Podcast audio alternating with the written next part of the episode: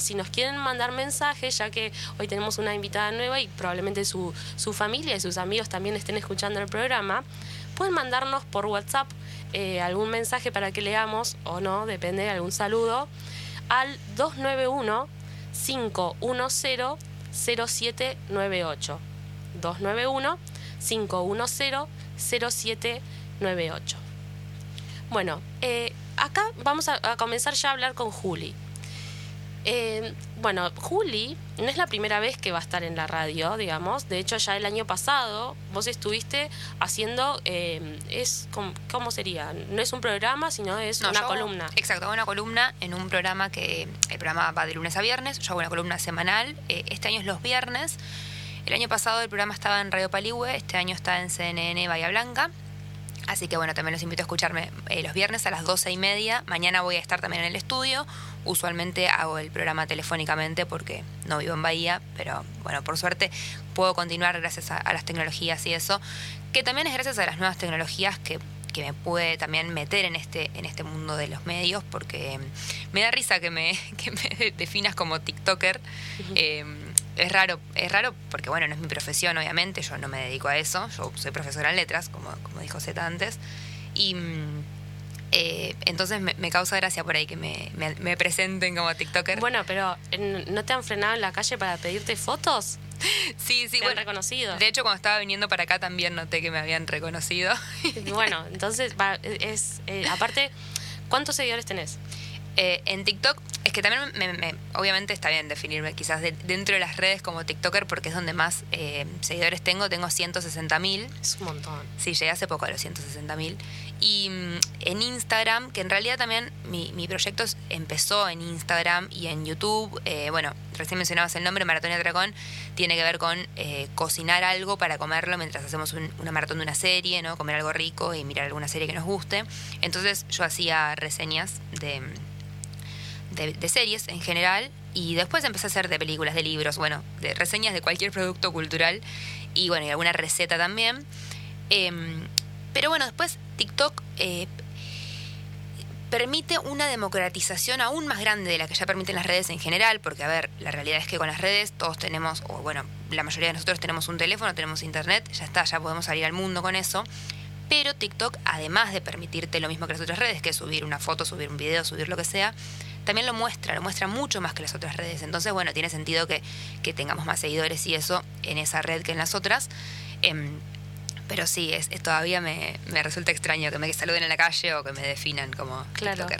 Bueno, si, si ya entraron al, al perfil de Juli, sobre todo, bueno, el de TikTok, donde subís la mayor cantidad de tu contenido, eh, Juli hace, hace esto, reseñas, en realidad de todo, porque también desde que estuviste, desde que te mudaste a Buenos Aires, haces muchas reseñas de lugares también, que es algo que hacías acá en Bahía, cada vez que abría algún lugar nuevo, si hay algo para probar o comer, ibas y lo mostrabas.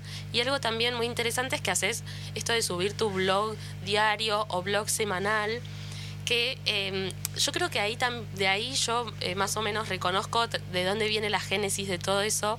Me acuerdo de cuando hacías esos videos ordenando, ponele, del antes y después, que, y después te ponías todo tipo en cámara rápida, como habías ordenado. Ahí es como donde empezó esto de mostrar el blog y después lo fuiste, lo fuiste también mechando con series, que yo también te he visto eh, limpiando en tu casa y sé que miras series mientras lo haces o mientras lavas los platos. Entonces como que fue, fuiste juntando todo eso. Pero ¿cuál dirías vos que, fue, eh, eh, digamos, la idea principal? Y obviamente me imagino que en ningún momento pensaste ser TikTok, ni siquiera sé si existía TikTok para cuando vos empezaste con el proyecto, sí que te sumaste rápidamente a esa red social, pero ¿cómo, cómo pensarías que, que, que gestaste la idea? ¿Cuándo dijiste, bueno, sí, la voy a llevar a cabo? Porque vos decís, esta no es mi profesión, pero le dedicas mucho tiempo. El contenido lo elegís vos, lo editas vos, haces todo vos, o sea, sos vos. Sí, em, yo creo que en realidad siempre quise eh, tener un programa de cocina. Que en realidad yo no cocino muy. No soy muy profesional de la cocina, eh, no tengo un alma pastelera, digamos, esto de pesar y medir y todo eso. Sino más bien siempre me gustó la idea de mostrar recetas fáciles que todos podamos cocinar. Entonces recuerdo cuando conocí a Paulina Cocina, para mí fue como esto es lo que yo quiero hacer en la vida. Siempre había visto, no sé, cuando era chica, eh, cocineritas, estos programas así, o, las competencias que hacían en Utilísima de gente de a pie que iba y cocinaba, invitados y eso. Eh, después, bueno, cuando empezó Cocineros Argentinos, estos programas tipo Masterchef y eso que todavía no estaban en Argentina, pero siempre me habían llamado la atención. Y cuando empecé a ver, eh, bueno, las posibilidades que decía recién, ¿no? Que te da YouTube y, otras redes de, bueno, no necesitas nada más que tu cámara, tu habilidad, tus ganas, tu tiempo, eh, que es verdad que le dedico muchísimo. Empezó como eso, yo tenía ganas de hacer un canal de cocina, pero canales de cocina hay un montón. Y, también quería capitalizar todo ese tiempo que invertía mirando series. en ese momento era, bueno, sí, qué sé yo. Eh, yo siempre consumí muchas, muchas, muchas series.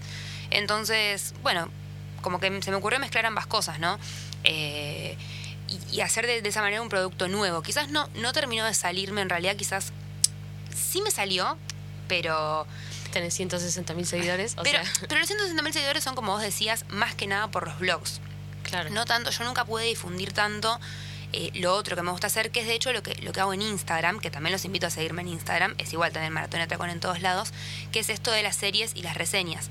En TikTok a mí la mayor parte de mis seguidores y la mayoría de, mis videos con más vistas son los blogs diarios, donde muestro lo que hago en el día, que en realidad mi día es súper aburrido porque es el día de una profesora común y corriente que se levanta, corrige, pasa a pasear al perro, obvio son todos fans de mi perra Lunita. Em, pero bueno, evidentemente también tenemos creo como sociedad, porque a mí también me gusta consumir ese tipo de videos en otros, en otros creadores de contenido, esa cuestión del gran hermano, ¿no? De ver qué hace el otro. Sí, como aparte vivir la vida del otro o a través del otro, eh, yo creo que sí, que está esa cosa que viene un poco del voyeurismo de la tele eh, que hemos visto y de repente también esto de de sentir que uno hasta le puede escribir a la misma persona, que es lo que nos permitió las redes sociales, acercarnos a esa persona que antes veíamos en reality en la tele, eh, está ahí el placer de, de, sentir cómo es su vida en la intimidad, pero, pero en realidad nosotros sabemos que, bueno, vos estás dejando un montón de cosas de lado, estás seleccionando qué vas a mostrar, qué no... Eh, de hecho, bueno, el otro día hablábamos de lo jugoso que debe ser todo el contenido que no entra en esos videos, Em, ¿y, vos, ¿Y vos cómo te sentís con eso? De que la gente eh, como vea, esté mirando tu vida en vez de estar viviendo la suya, capaz, no sé.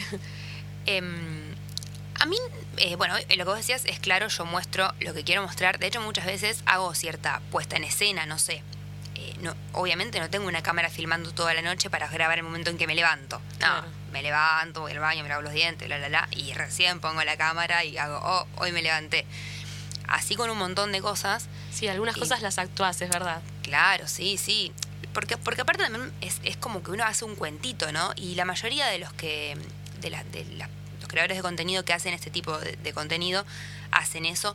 Salvo otros que filman como en el momento lo que están haciendo y, y es otro tipo de video, ¿no? Con la cámara que no está en un trípode, sino es más en la mano. Bueno, hay diferentes tipos de blogs.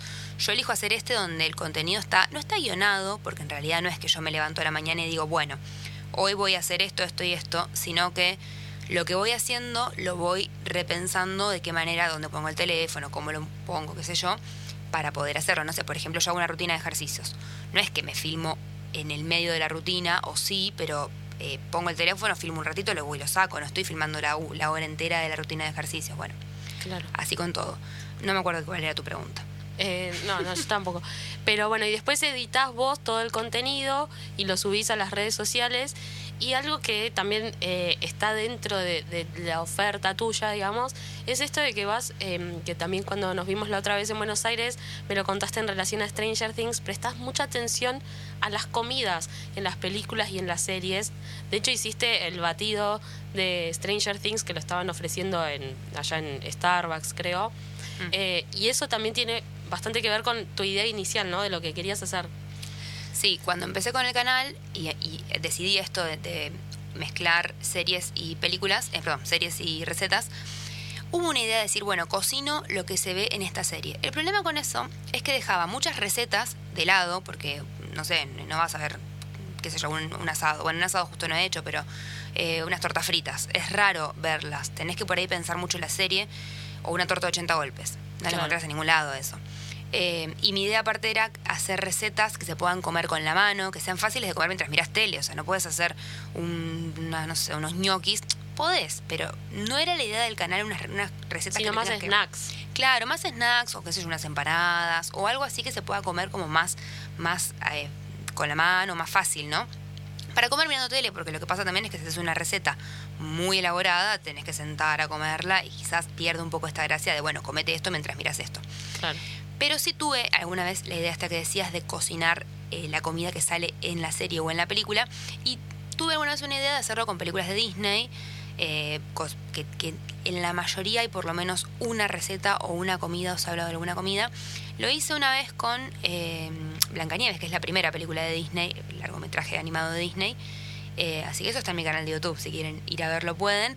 Y eso, eso, eso fue lo que me gustó mucho porque hice la, la tarta que hace ella, que en realidad en la película no es de manzana, pero como la manzana es el icono de, de esa, Claro. de esa película y de, de la imagen de Blancanieves, yo la hice de manzana.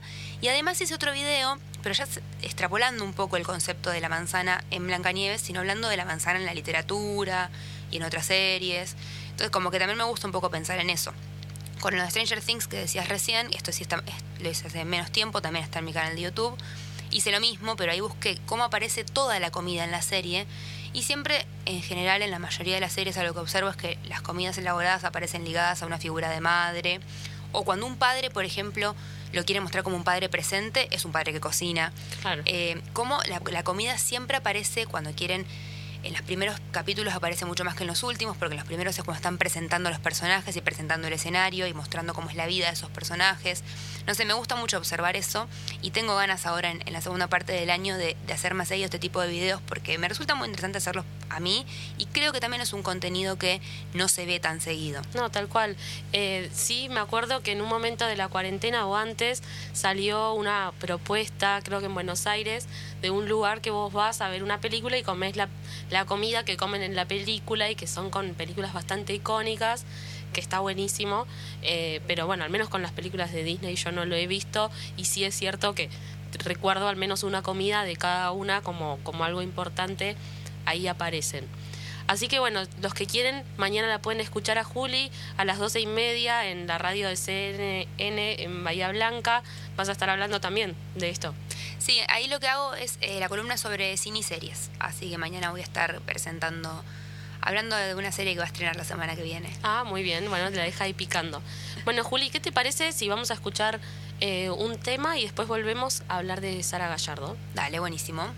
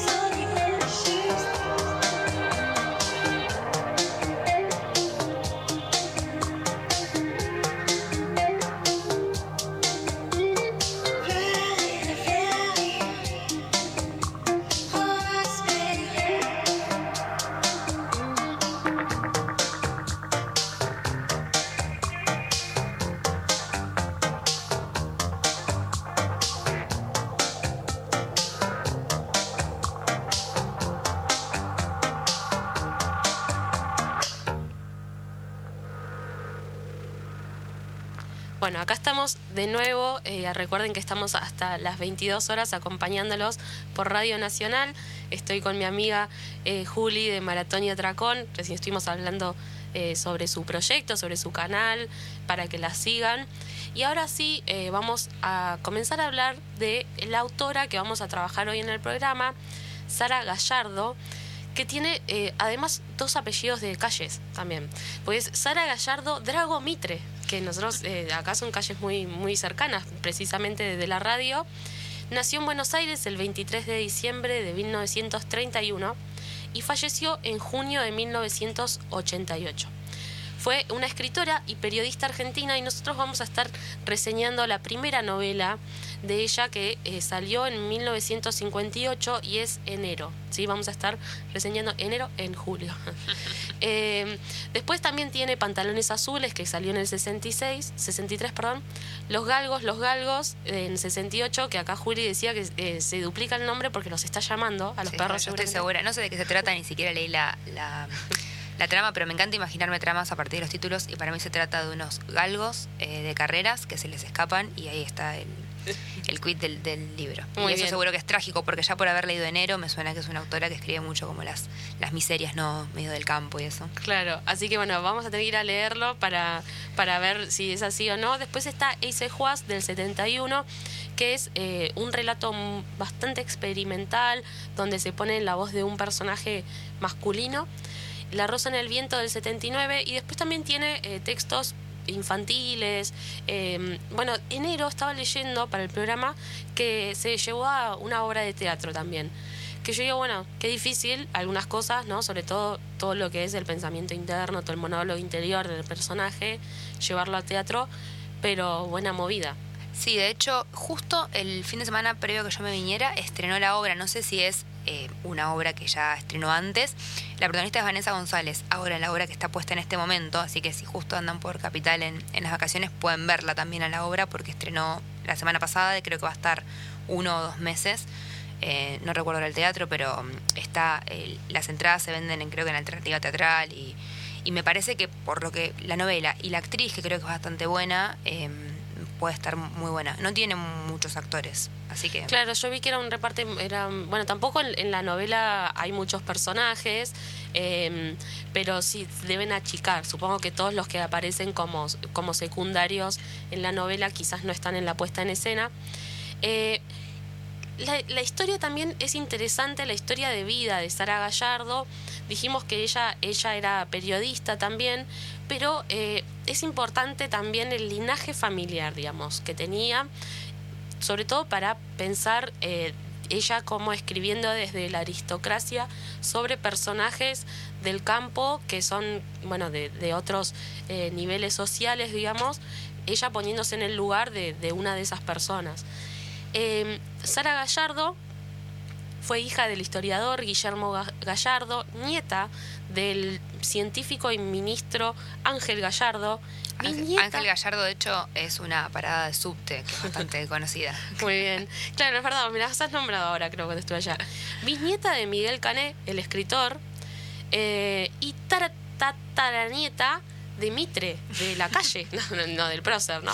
de Bartolomé. Sí, así que bueno, imagínense la biblioteca que tenía Sara Gallardo, increíble, y cómo también con todos estos referentes masculinos en su familia, ella eh, se decide por escribir. También estuvo casada con un escritor, pues ella estuvo casada dos veces. Viajó por distintos países escribiendo, eh, trabajó como colaboradora en varios eh, medios de prensa, como fue el Diario de la Nación y también estuvo en las revistas Confirmado y Primera Plana. De hecho, hay unos libros que recopilan los textos que escribió, sobre todo para la revista Confirmado, que hay uno que vamos a mencionar porque habla de Bahía Blanca. Em, vivió en, en Córdoba en una casa que le había ofrecido el escritor eh, Manuel Mujica Laines. Así que fíjense, es como estar leyendo, no sé, el paparazzi, de, pero de la época. Sí, de hecho se nota que en su familia circulaba mucho esto porque su hermana fue editora, su hermano periodista, evidentemente. De, la publicación de la escritura estaba dando vueltas ahí en la familia y también, bueno, los contactos que tenían, ¿no? Claro, sí, no es que, no es que, se, que te tuvo que conseguir demasiado para poder ser publicada. Eh, sí, igual es cierto que no hasta hace unos años no ha tenido tanto tanta repercusión su literatura. De hecho, nosotros, bueno, el, enero, la novela que, vamos a estar reseñando ahora, esa la, reeditaron em, por Fiordo Editorial, la reeditaron en el año 2008, junto a otras de, de esta escritora. Y es muy cortita la novela, 112 páginas tiene nada más. No sé vos, Juli, pero yo la verdad en dos tardes la leí. Me, eh, me sí, es cierto que tiene un ritmo distinto, pero no olvidemos que es de 1958. Yo creo que por el año eh, en el que fue escrita es bastante ágil la lectura, no tiene grandes descripciones y a pesar de eso igual podés ubicarte perfectamente en el lugar eh, en el que está. Bueno, más adelante supongo que hablaremos un poco mejor de eso, pero quiero decir, no parece una novela escrita en esa época porque es muy ágil la lectura. Sin embargo, sí me pasó que cuando la empecé quizás eh, me costó un poco agarrarle ritmo y la dejé y después la terminé en una tarde. O sea, la leí en dos tardes, pero como que al principio me costó un poquito engancharla. Sí, es cierto, sobre todo si uno viene de leer cosas contemporáneas, que hay algo ahí en el tono, algo que, igual no hay, no hay tantas palabras que uno diga, que, es, que remitan a la época específicamente, pero sí es un poco más solemne, se nota ¿no? que, que habla de una época donde, donde el ritmo ya de vida era otro, eh, el, el, espacio que, que comenta, bueno, es un campo, es un lugar con mucho calor, eso te lo transmite todo el tiempo. En, en, la lectura. Hay momentos en los que hace eh, referencia a la siesta y, parece algo interminable y muy caluroso. Eh, y son realmente eh, marcas que van apareciendo en, en, la novela, pero el tema particular, particular que tiene esta novela, que es creo una de las razones por las cuales eh, tiene tanta relevancia, es que trata de una manera muy particular el tema del embarazo. ¿no? Embarazo en la adolescencia. El embarazo en la adolescencia, porque nosotros en esta novela tenemos a la personaje, digamos, que, que va a contar todo, es una chica de 16 años que se llama Nefer, es algo que nos, nos, nos, llamó particularmente la atención el nombre, eh, porque sabemos que Nefertitis es un personaje... Sí, una diosa o... Eh, eh, egipcia, perdón, griega. Para, para vos se pronuncia Nefer, yo siempre me le imaginé Nefer. Nefer, no sé.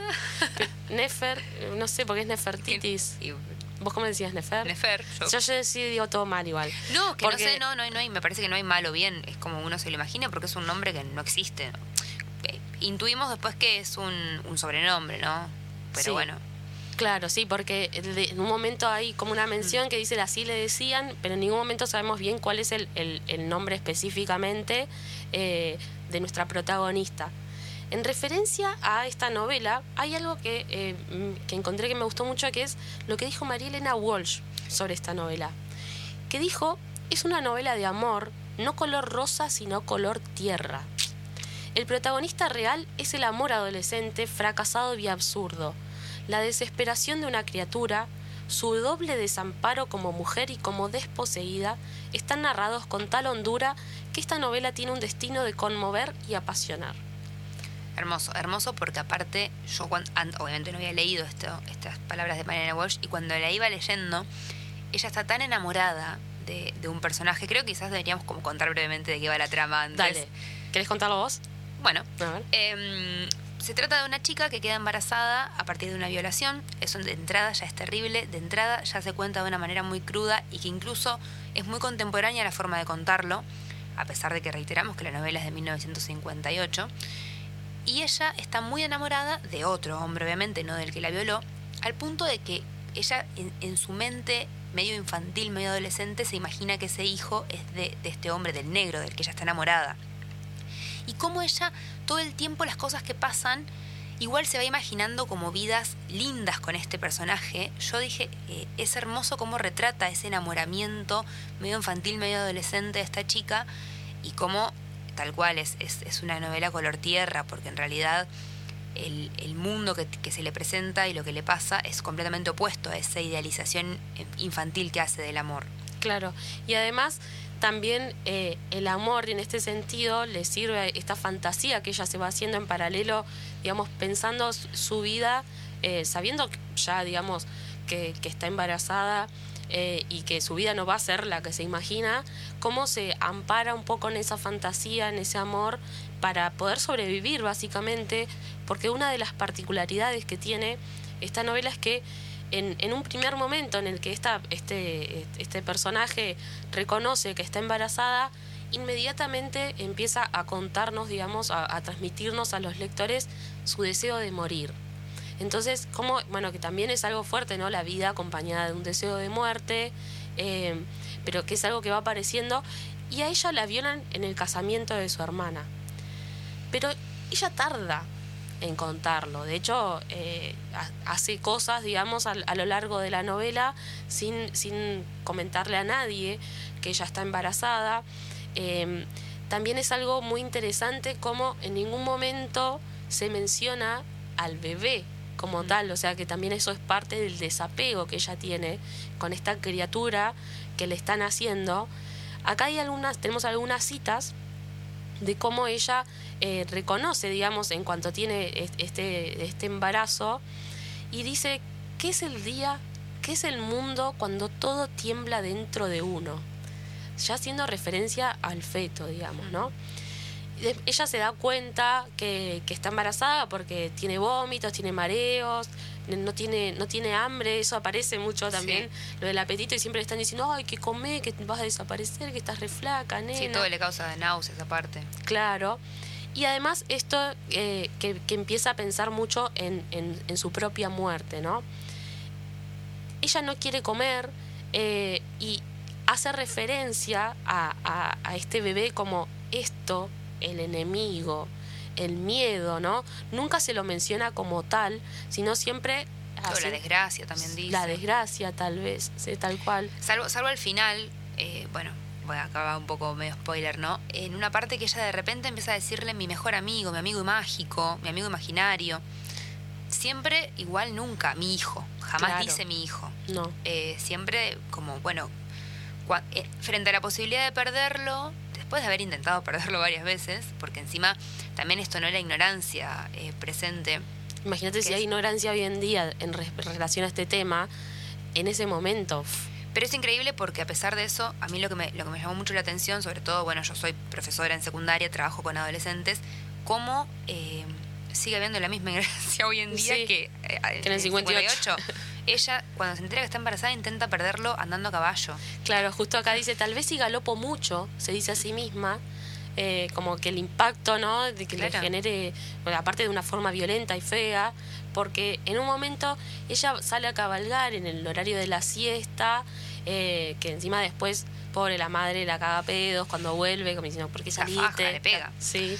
Eh, y ella va a la casa de la vieja Borges, que que sabía, porque era algo que eh, se hablaba un poco en el pueblo, que ella podía ayudar, digamos, como a, inducir un aborto. La vieja Borges era eh, una curandera, ¿no? ¿no? No solamente, no era, no era ni médica ni enfermera ni nada de eso, sino que era una curandera que encima, porque aparte de que está ambientada en el campo, se ve todas estas cuestiones de campo, también lo que se ve mucho es la cuestión religiosa, como pesa en esas familias, que ahora lo vamos a mencionar un poco mejor pero esta vieja obviamente es lo opuesto a, ese, a esa pata religiosa que tienen las familias, sino que es una vieja curandera, que de hecho ella dice eh, que si aborta va a quedar maldita como los Borges, como que es, una familia maldita y es, bueno, una señora que evidentemente eh, dentro de sus, de sus trabajos de cura, curandería eh, realiza abortos, porque era muy usual, incluso hasta hace no mucho, era usual que las mujeres acudieran a a curanderas para que les pusieran hierbas en la vagina y de esa manera dilatar el útero y, abortar. Digo, un montón de cosas que, que sorprendentemente se hacían en el 58 y se hacen ahora. Bueno, hoy es legal, pero hasta hace creo que 15 años se hacía todavía. Claro. Y cuando va este personaje Nefer, o Nefer, cuando va a visitar a la vieja Borges, no se anima a decirle por qué va.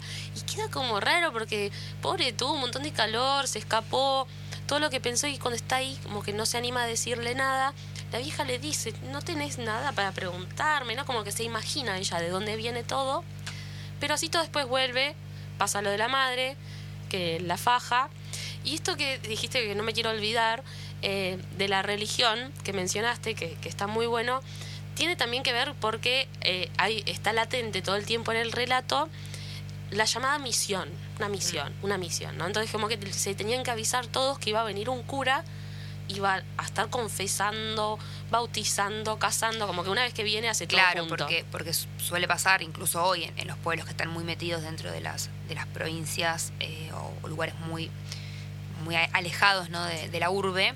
Me imagino que en el 58 sucedería más eh, esto de que el, la misión, ¿no? Venía la misión evangélica, evangelizadora, y ya que estaba, venía una vez al, capaz una vez al mes, una vez al año, no sé, el, cura del pueblo y bueno, hacía todo lo que tenía que hacer. Y de hecho esa es la excusa que ella pone, que uno, eh, obviamente a la madre no le puede decir, no, fui a lo de la vieja Borges avisarle de la misión, porque sabemos que es una señora que está expulsada de la religión, pero esa es la excusa que ella pone, no, no estoy avisando de la misión, por eso salgo a la siesta muerta de calor con lo que implica salir a la siesta en el campo donde no hay reparo, donde no hay nada, en enero. Porque bueno, la novela se llama así porque transcurre en enero. Claro. Y además le dice, no, mira, la patrona le avisó a todos, que, no le cree, entonces le, todo lo que pasa, que la reta le pega todo.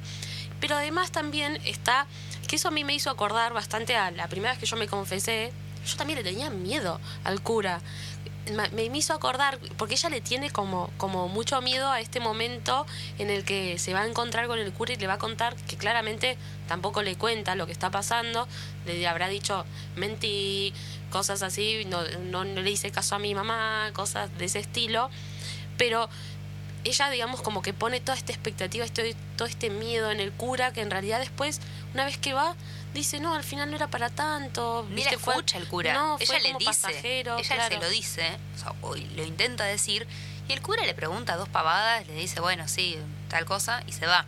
Pero sí está esta cuestión de la culpa, ¿no? Bueno, eso que se le ha achacado tanto a la religión, sobre todo la, la religión católica, cristiana, de la culpa, ¿no? De sentir esa culpa constante y ese miedo a lo que pueda pasar. Pero ella ni siquiera le tiene miedo a Dios, le tiene miedo a, a esta institución que es la confesión, ¿no? Claro. Eso es como fuerte también, porque, porque no, no se habla de Dios en la novela, se habla del, del, momento religioso que está sucediendo. Y bueno, ya que mencionabas a la patrona, obviamente esto no lo mencionamos, pero ellos son puesteros en el campo, ¿no? No, no es de ellos el campo, se dedican a ordeñar y hacer otras cosas. Eh, y ella es ahijada de la patrona, entonces esperaba de ella algo más. Claro, es verdad.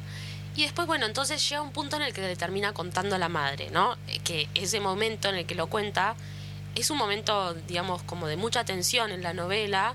Eh, ella lo dice casi gritando y, hay una reacción así de la familia como muy confusa, ¿no? Sí, de hecho es un momento en el que también me parece a mí eh, es muy sensorial porque vos, eh, antes la hermana está friendo unos bollitos y ella está planchando con la plancha, obviamente que se le ponía brasas adentro. Entonces, cómo va relatando, cómo se va llegando ese momento de tensión, ella la descompone el olor a frito de los bollos que está haciendo la hermana Em, y no pueden salir porque está lloviendo, entonces están todos encerrados ahí en esa casita, ella planchando, la hermana friendo y la madre que le insiste para que coma, que coma, que coma, y ella dice, no, no, voy a comer, estoy embarazada, y se la tira así. Claro. Eso la verdad me pareció eh, eh, tal cual, así como lo decís vos, uno se imagina todo y se imagina una tensión impresionante y al mismo tiempo uno que está acompañando a este personaje todo este tiempo dice, sí, bueno, que lo diga, pobrecita, porque no deja de ser una nena de 16 años, cargando con un montón de cosas, con un montón de miedo, y la madre le dice que la va a llevar a la ciudad a ver a un médico, ¿no? Y le dice, mañana acabamos con todo, ya vas a ver. Bueno, y ahí van a la ciudad, van al médico, y primero, ¿qué pasa? Ella no quiere. Ella dice, a mí no me van a hacer nada, a mí no me van a tocar y después termina volviendo al pueblo y ya desde acá como que podemos no contar más o no. Yo diría que no contemos lo que sucede. Claro, podemos no contar porque hasta ahora, o sea, esto no, no spoileamos nada, pero dejamos, digamos, eh, la historia sobre, sobre la mesa para que ustedes saquen eh, sus, sus conclusiones o para que le den ganas de ir y leerla.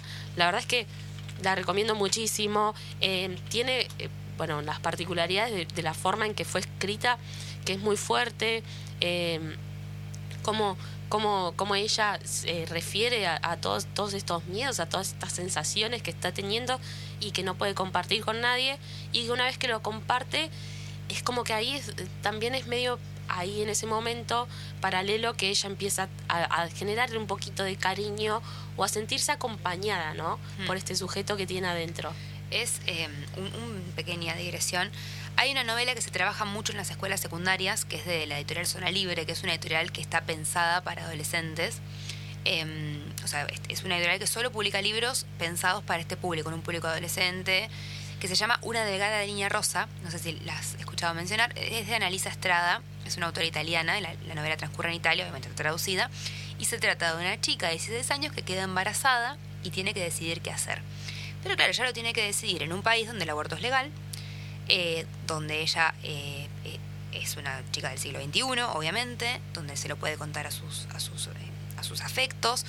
Digamos, es otra situación en la que está, pero yo que la leí con mis estudiantes esta novela y las cosas que por ahí salían y eso, después cuando leí la de Sara Gallardo, que es una novela que no está pensada para el mismo tipo de público, pero sin embargo hay un montón de cosas que siento que están latentes de la adolescencia, que se pueden relacionar muchísimo entre una novela y otra, y que también las chicas de esa edad o incluso los chicos de esa edad que puedan leerla van a notar un montón de cosas para sentirse identificados con Nefer a pesar de que la novela tenga más de 70 años, ¿no? Claro. Sí, eso, eso está muy bueno y realmente, bueno, como decíamos hoy, más allá de esto de quizás la temporalidad o quizás eh, el, bueno, el espacio y todo eso, más allá de eso, después eh, las cuestiones que trabaja y sobre todo las, las sensaciones, los sentimientos que aparecen en relación eh, a a la adolescencia y a, tener un, bebé en la adolescencia son bastante universales en ese sentido. Es algo que, está buenísimo y sobre todo también para reflexionar cómo eh, algunas cosas cambiaron, pero muchísimas no, y cómo costó tanto que las que cambiaron cambien eh, en relación a esta temática. Bueno, ¿qué te parece, Juli, si vamos a escuchar otro temita y después volvemos eh, para cerrar con el tema de Sara Gallardo y hablar de la peli? Me parece perfecto.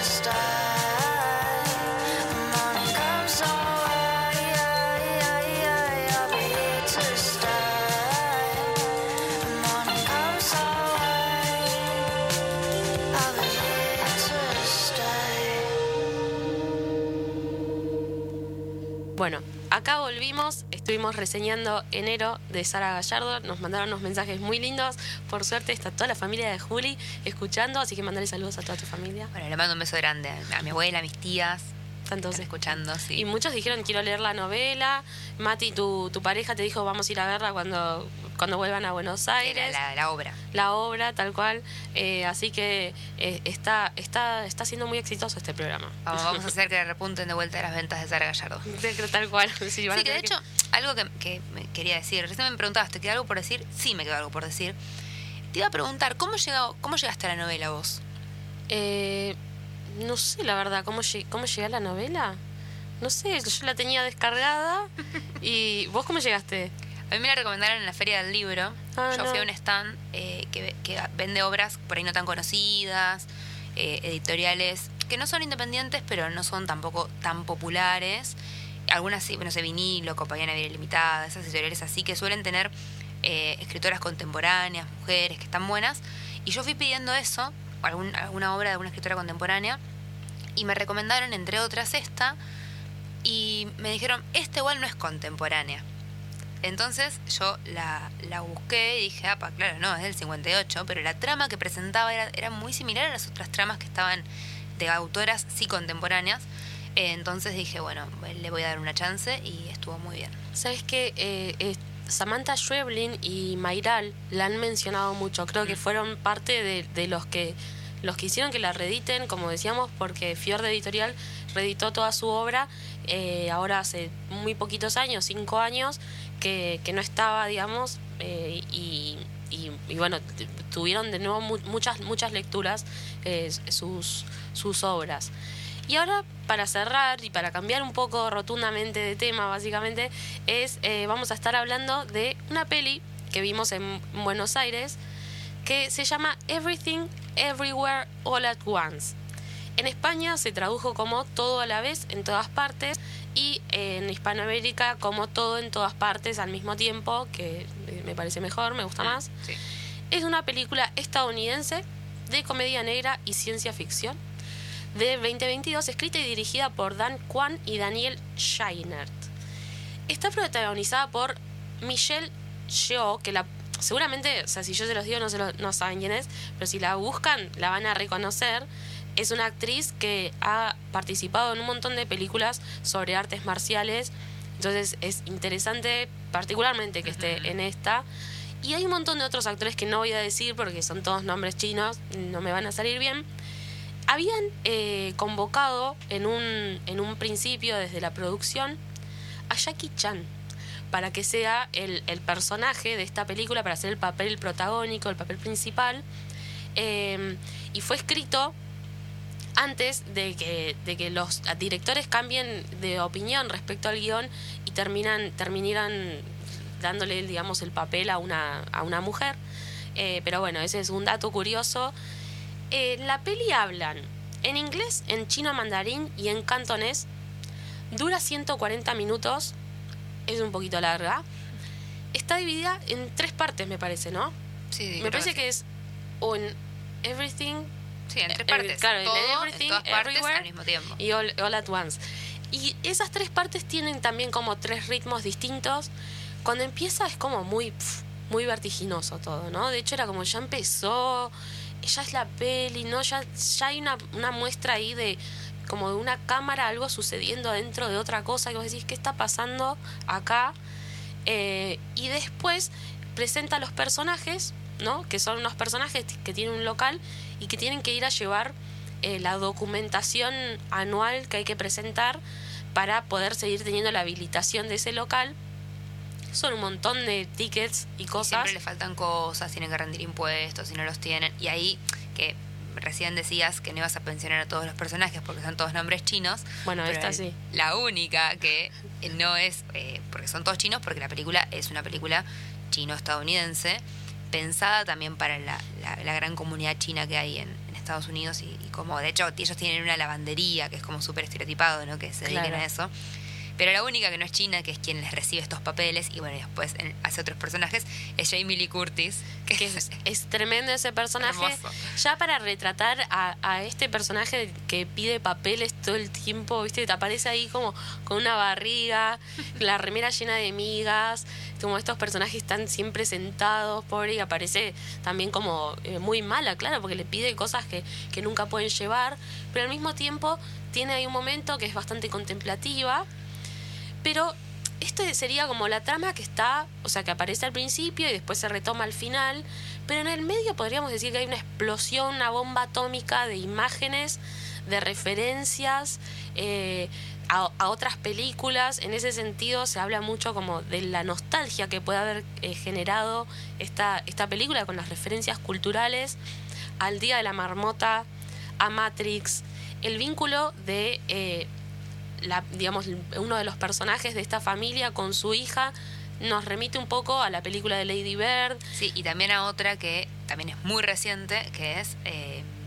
la, la última, una de las últimas de Disney, de Pixar, que no me sale el nombre en este momento. La de, ¿Moana? No, no, no. La, la del bicho rojo gigante.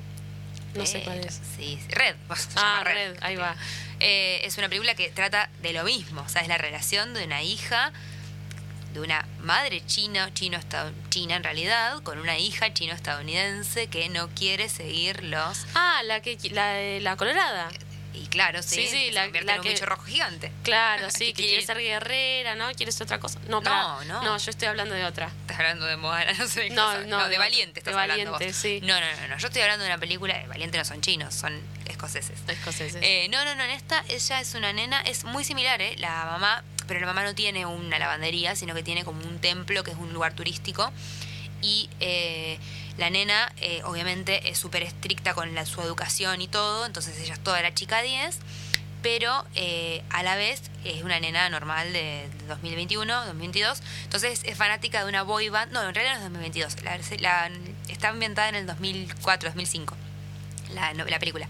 Ella es fanática de una boy band estilo los Backstreet Boys. Ah. Entonces ella quiere ir a verlos y la madre le dice, estás loca, no vas a ir a verlos porque estos, no, esas cosas como que corrompen tu, tu inteligencia, entonces no vas a ir a ver eso. Entonces la nena es una persona en su casa y otra persona en eh, la escuela con sus amigas, qué sé yo. La cuestión de la película es que cuando menstrua por primera vez, y eso también fue como algo revolucionario porque, oh, Disney hablando de la menstruación, qué locura, menstrua por primera vez, se convierte en un panda rojo gigante, ah. un animal mítico.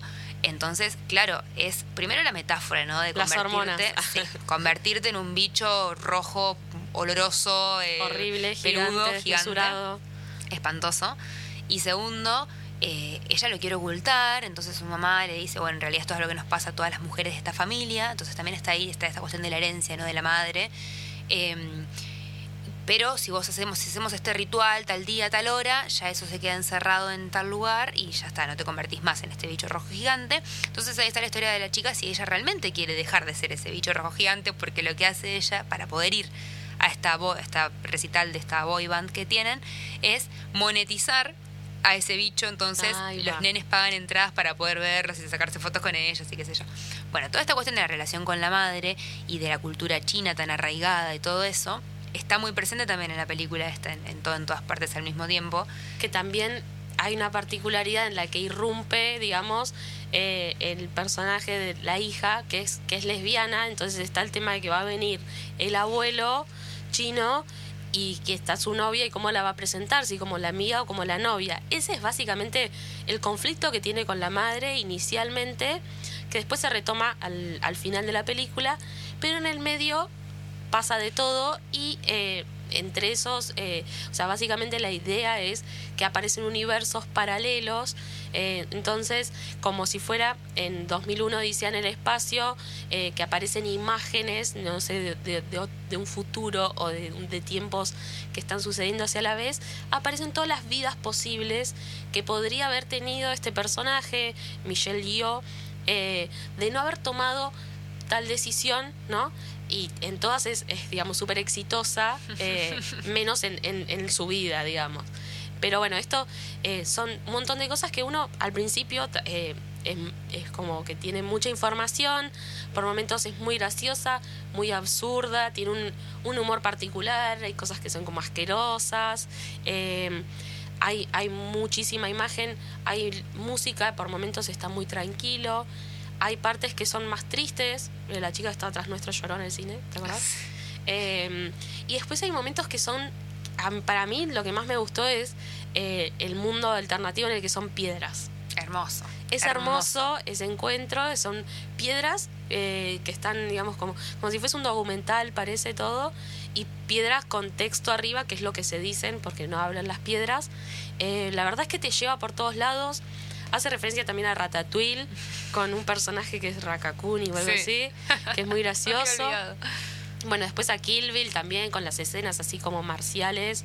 Eh, A The Goonies también vi por la riñonera que tiene el marido, hay una referencia. Y a In the Mood for Love, que es un, un director de una película, perdón, de un director, Wong Kar Wai, que me gusta mucho, eh, cantonés, hace muchas referencias sobre todo en la estética. A, a, mí me gusta porque mezcla muy bien lo estadounidense con lo chino, o sea, como que me parece un sincretismo perfecto y además eh, también refleja esta sobreinformación del momento.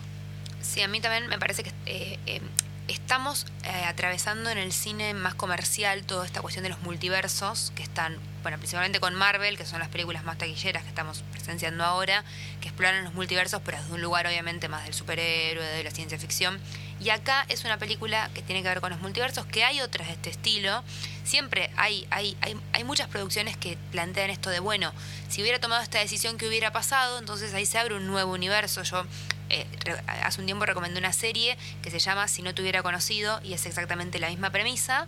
Un tipo que puede ir viajando a través de diferentes universos, pero desde un lugar de la nostalgia, desde un lugar súper, no sé si solemne es la palabra, pero sí más desde lo sentimental. Y acá lo toman desde el humor claro. y desde la acción pero a la vez tiene su cuota de, de sentimentalismo, sí. entonces eh, me parece que, que, que, como vos decías, está muy bien logrado eso. A mí me dio mucha risa, me dio más risa que otra cosa la película, sí. pero, pero me parece que tiene un poco de todo. Bueno, la verdad, eh, ha pasado exitosamente el programa. Ya están las chicas de Agenda Bahía acá esperando a que salgamos del estudio para entrar ellas. Las dejamos con, con la agenda cultural que ellas traen todas las semanas. Eh, te agradezco mucho, Juli, por haber venido. Acuérdense de, de seguirla en Maratón y Atracón, eh, TikTok, Instagram, YouTube, todos lados. Escuchen la mañana en la radio. Y bueno, cuando vuelvas a Bahía, te esperamos en la radio. Le mando un beso enorme a Vicky, que está en sus vacaciones y la espero para el jueves que viene. Y un beso a todos los oyentes y lectores. Bueno, muchas gracias por invitarme y saludos a todos los oyentes. Hasta la semana que viene.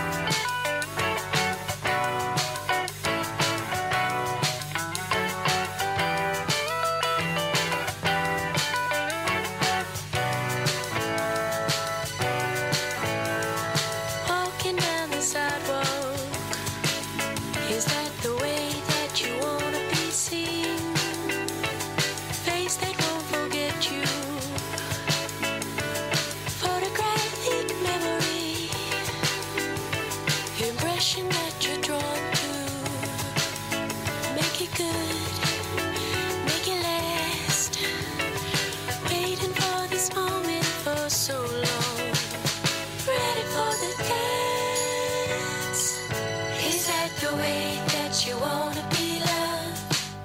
Is that the way that you wanna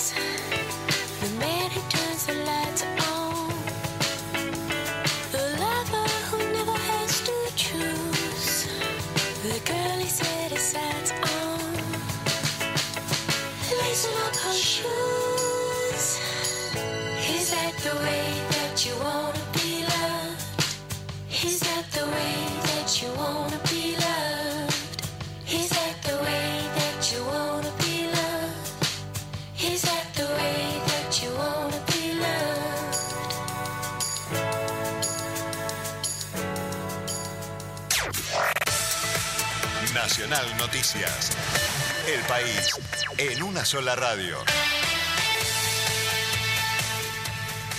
A las 22 y 2 minutos en el centro de Bahía Blanca, 9 grados 8 décimas la temperatura, cielo cubierto, viento del oeste-suroeste a 6 kilómetros por hora. Los turistas extranjeros podrán vender hasta 5 mil dólares al tipo de cambio que surja entre las operaciones en el mercado financiero, según se anunció hoy oficialmente.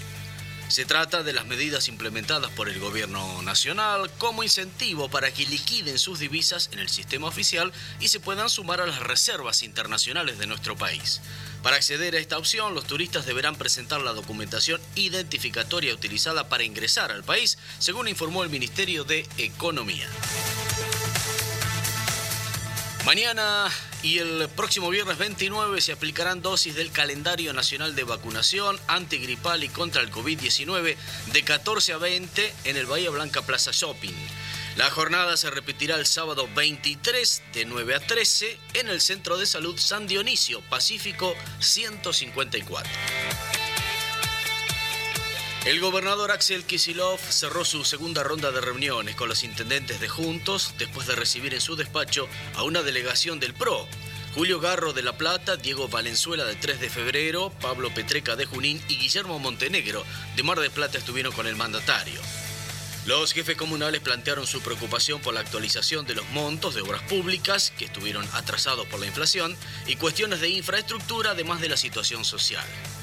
Por su parte, los funcionarios que acompañaron a Kisilov, la ministra de Gobierno, Cristina Álvarez Rodríguez, y el vicejefe de gabinete, Juan Pablo de Jesús, dijeron a su turno que el Fondo de Infraestructura llega a todos los municipios. Las obras públicas viven un hecho histórico porque se está invirtiendo 172 mil millones de pesos, lo mismo que se incrementó el giro de recursos automáticos a los municipios, el 60